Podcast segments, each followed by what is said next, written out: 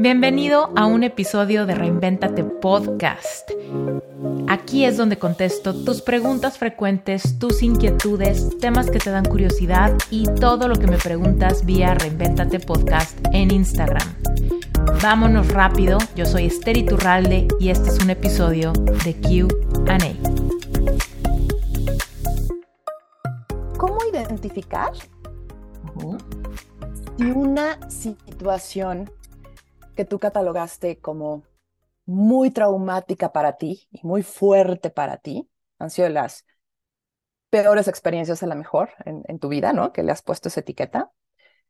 ¿Cómo identificar si efectivamente está trascendida, genuinamente? Porque tú ya lo trabajaste, tú ya hiciste temazcales, tú ya hiciste cualquier cantidad de cosas, te fuiste con brujas irlandesas, danzaste en medio de la selva, no sé cuánto, eh, pero de repente no puedes hablar de ello. Te das cuenta que ah, todavía no, no, no lo abres, pero no sé si es por miedo a que te juzguen, pero tú realmente lo tienes trascendido. O no lo tienes trascendido y nada más tu mente te está diciendo que sí, pero tu alma te está diciendo que no.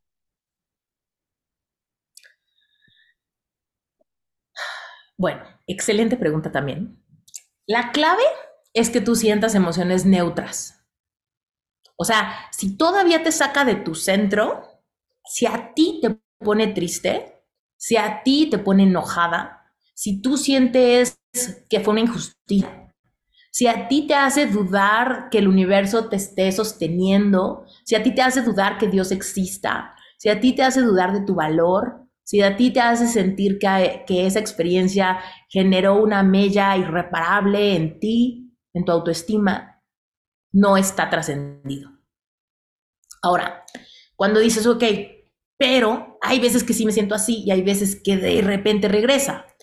Bueno, si tú estás preocupada porque alguien más no lo pueda, no lo pueda recibir, no lo pueda entender, se ponga triste por ti, eh, o le dé miedo por sí mismo, o le ofenda ante la humanidad, ¿no? O simplemente, o sea, que no, que no logren percibir la información. Entonces, es miedo, ya no es, el, ya no es esa, ese acto, o sea, ya no es esa situación de tu vida triste, se convirtió en otra, se convirtió en esta herida de rechazo.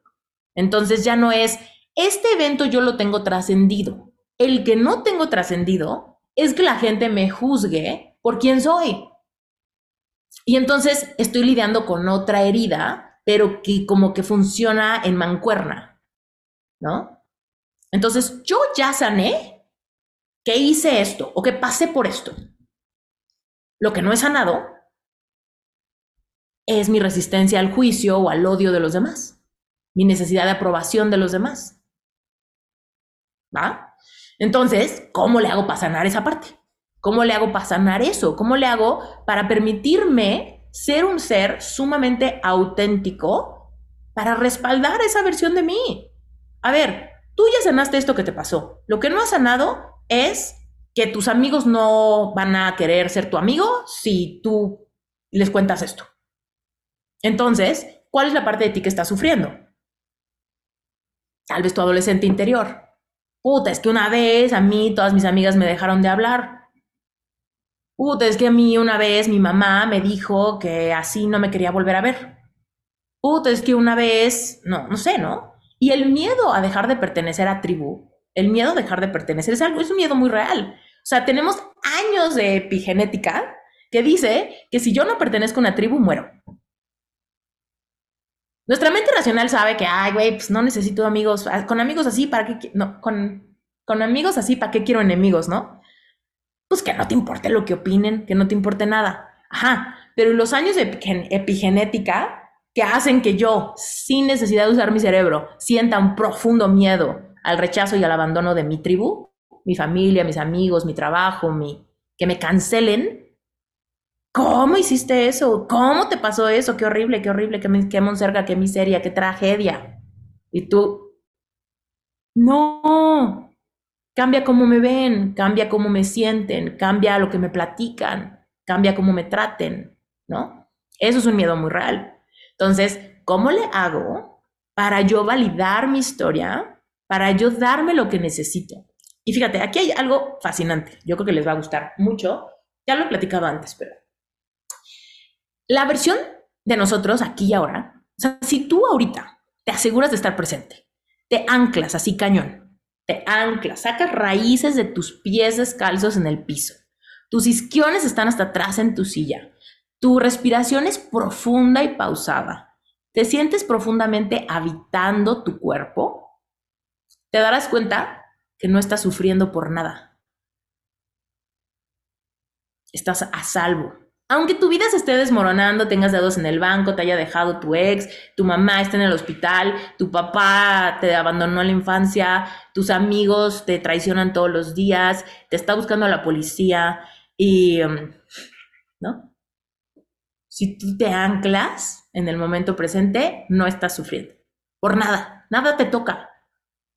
Porque estás en completo alineación con tu cuerpo energético y no hay nada que te pueda hacer daño. Cuando estamos sufriendo, siempre estamos en algún momento del pasado o en algún momento del futuro. Siempre.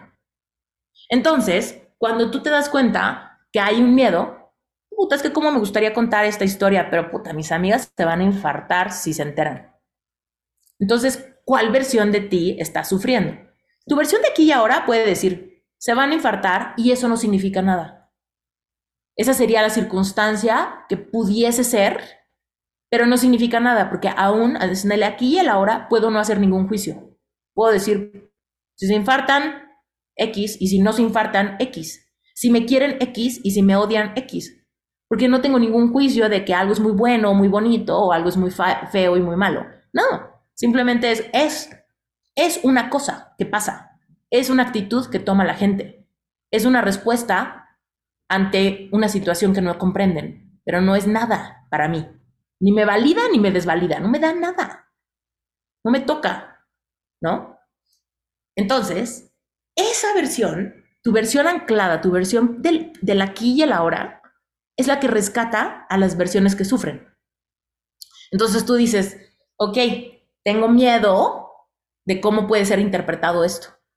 Tengo miedo de cómo lo perciban. Tengo miedo de que mi mamá se traume. Tengo miedo de que mi hermana, no sé qué. Tengo miedo, ¿no? Entonces, ¿cuál es la versión?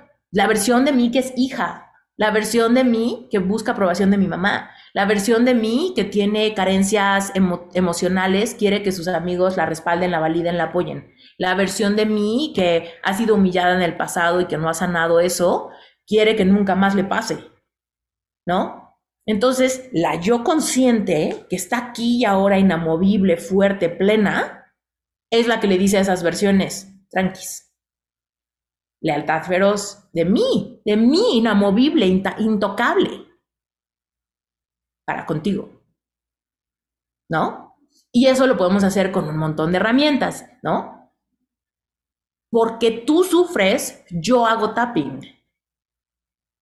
Porque tú estás bloqueada, yo hago breathwork. Porque tú necesitas otra perspectiva, me leo mi carta astral. Porque tú necesitas algo, yo te hago una carta a mi niña interior. Pero yo no sufro por nada. Yo me vuelvo tu ancla. Y cuando estoy sufriendo siempre recuerdo, ¿dónde estoy? Porque no estoy aquí y ahora. ¿Dónde estoy? ¿Estoy todavía en ese rompimiento? ¿Estoy todavía en ese abuso? ¿Estoy todavía en ese rechazo? ¿Estoy todavía en ese lugar donde me di cuenta que mis amigas hablaban de, a mis espaldas. Estoy todavía en ese sistema nervioso de cuando mi mejor amiga me dejó de hablar y me ignoró enfrente de todo el mundo y tenía 11 años.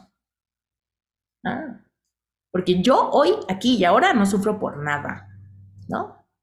Y entonces ahí tú tienes toda la chamba de que tú, yo, que no sufre por nada, sea como tú quieres ser. Quiero ser paciente, quiero ser respetuosa conmigo, con la versión de mí que sufre, y no voy a contar este secreto. ¿Por qué? Porque la versión de mí que sufre no me está dando permiso. Porque mi niña interior no quiere revelar este secreto. Y entonces, aunque ya lo trascendí, hay otras cosas que no he trascendido. Por ende, mi yo que no sufre dice, mm, ¿qué necesidad? Si yo soy protectora de mi subconsciente, si yo soy protectora de Aurea chiquita, ¿qué necesidad? ¿No? Y también puede ser que decidas, mira, yo no sufro, pero sé que hay muchas posibilidades de que mi mamá o mi papá o mi abuela se tire al piso con esta información. Por amor a ellos, mira, fiesta en paz. La fiesta en paz, no te digo esto porque no veo que tengas la capacidad emocional de procesarlo. Por eso no te lo cuento. Pero yo sé que esta es mi verdad y está trascendida. Si te cuento esto y tú no lo logras procesar, igual puedo prescindir de ti. Porque si tú no aceptas mi yo más auténtico y más pleno, pues ahora sí que me viene valiendo menos, ¿no? A mí.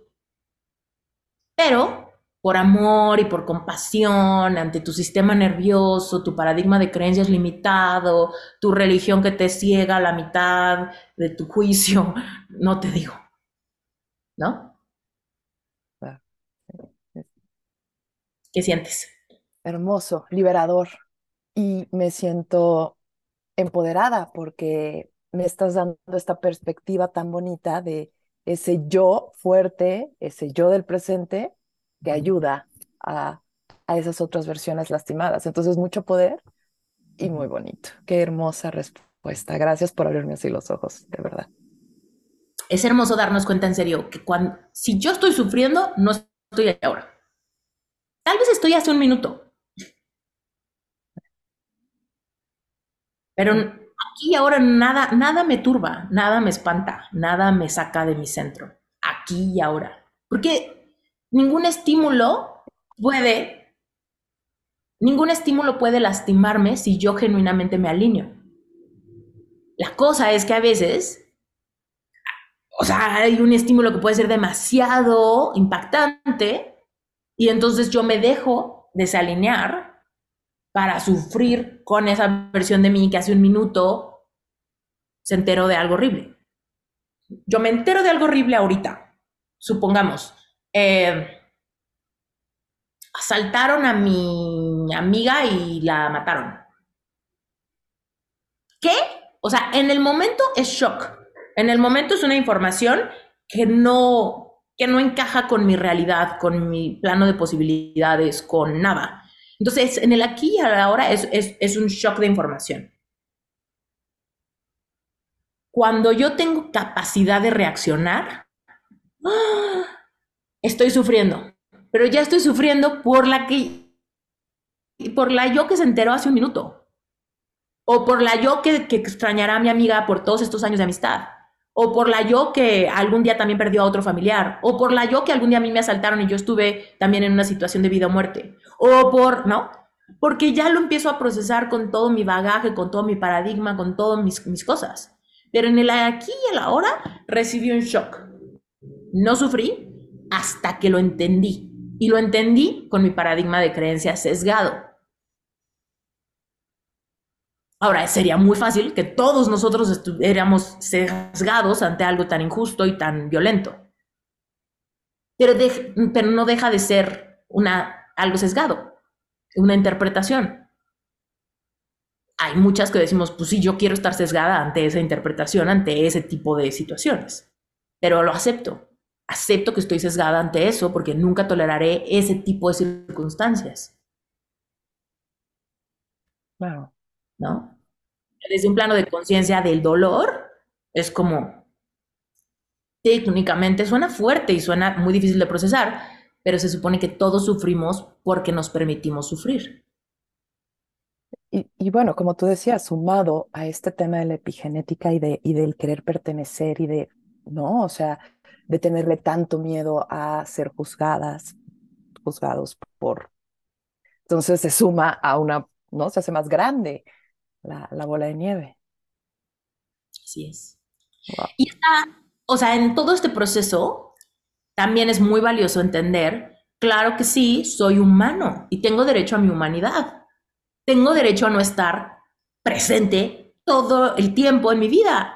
No soy un monje tibetano que esté meditando todo el tiempo, todos los días, aislado de cualquier cosa, ¿no? No lo somos. Entonces tiene mucho sentido que sufrimos y que nos, nos apegamos y que tenemos expectativas y que hacemos códigos de significado. O sea, tiene mucho sentido. Pero es liberador entender que es una, es una elección, ¿no? por ejemplo, monjes tibetanos, ¿no? Que están como en celibato y súper aislados, cero apegos, ¿no? Yo tengo cero ganas de ser un monje, aunque mis, mis, mis posibilidades de sufrimiento se reducen muchísimo, tengo cero ganas. Yo aquí sufriendo, me la paso mejor.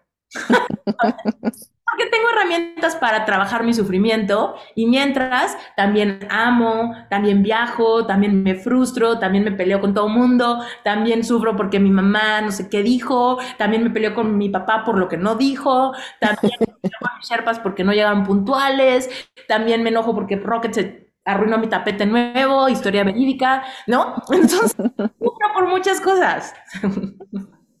Les cuento, compré un tapete irreal, muy lindo, y segundo día, Rocket, una pipí, pero con lo pasa. O sea, neta, ¿qué onda? Brent lo limpió y arruinó el tapete. Bueno, sufre. Mi versión de mí, que estaba feliz por haber encontrado mi tapete, sufrió, se encabronó durísimo. Entonces, también es eso, ¿no? Que estoy de acuerdo con la potencialidad de a veces sufrir. ¿Por qué? Porque he decidido creer que sentir es un placer. Y eso siempre es una elección para todos. Si sentir no es un placer para ti, estar en un mundo donde la conciencia sea tu devoción sería lo mejor, el mejor camino para ti. Vete al Tíbet y ponte a meditar 24 horas y 23 horas y media al día. En media hora comes y vas al baño. Porque hay gente que lo hace. Y siempre sería una elección. Yo prefiero tener una vida llena de turbulencias. Creo que es el caso de muchísima gente, ¿no? Sí, mi elección es vivir, ¿no? O sea, literal, vivir. Siento que eso no es tanto vida. es ya una, tras ya trascendiste muchas cosas, ya estás más en la iluminación total. Exacto. Entonces, ahí le bajamos un montón el voltaje a nuestros juicios de que por qué me va mal, bueno, recuerda que tú tienes la capacidad de cambiar tu vida, de reinventarte, de trascender el dolor, de convertir lo peor que te ha pasado en lo mejor que te ha pasado, de monetizar cualquier dolor de tu vida.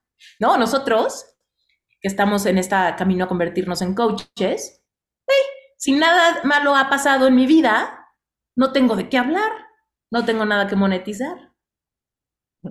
¿No? Claro, totalmente.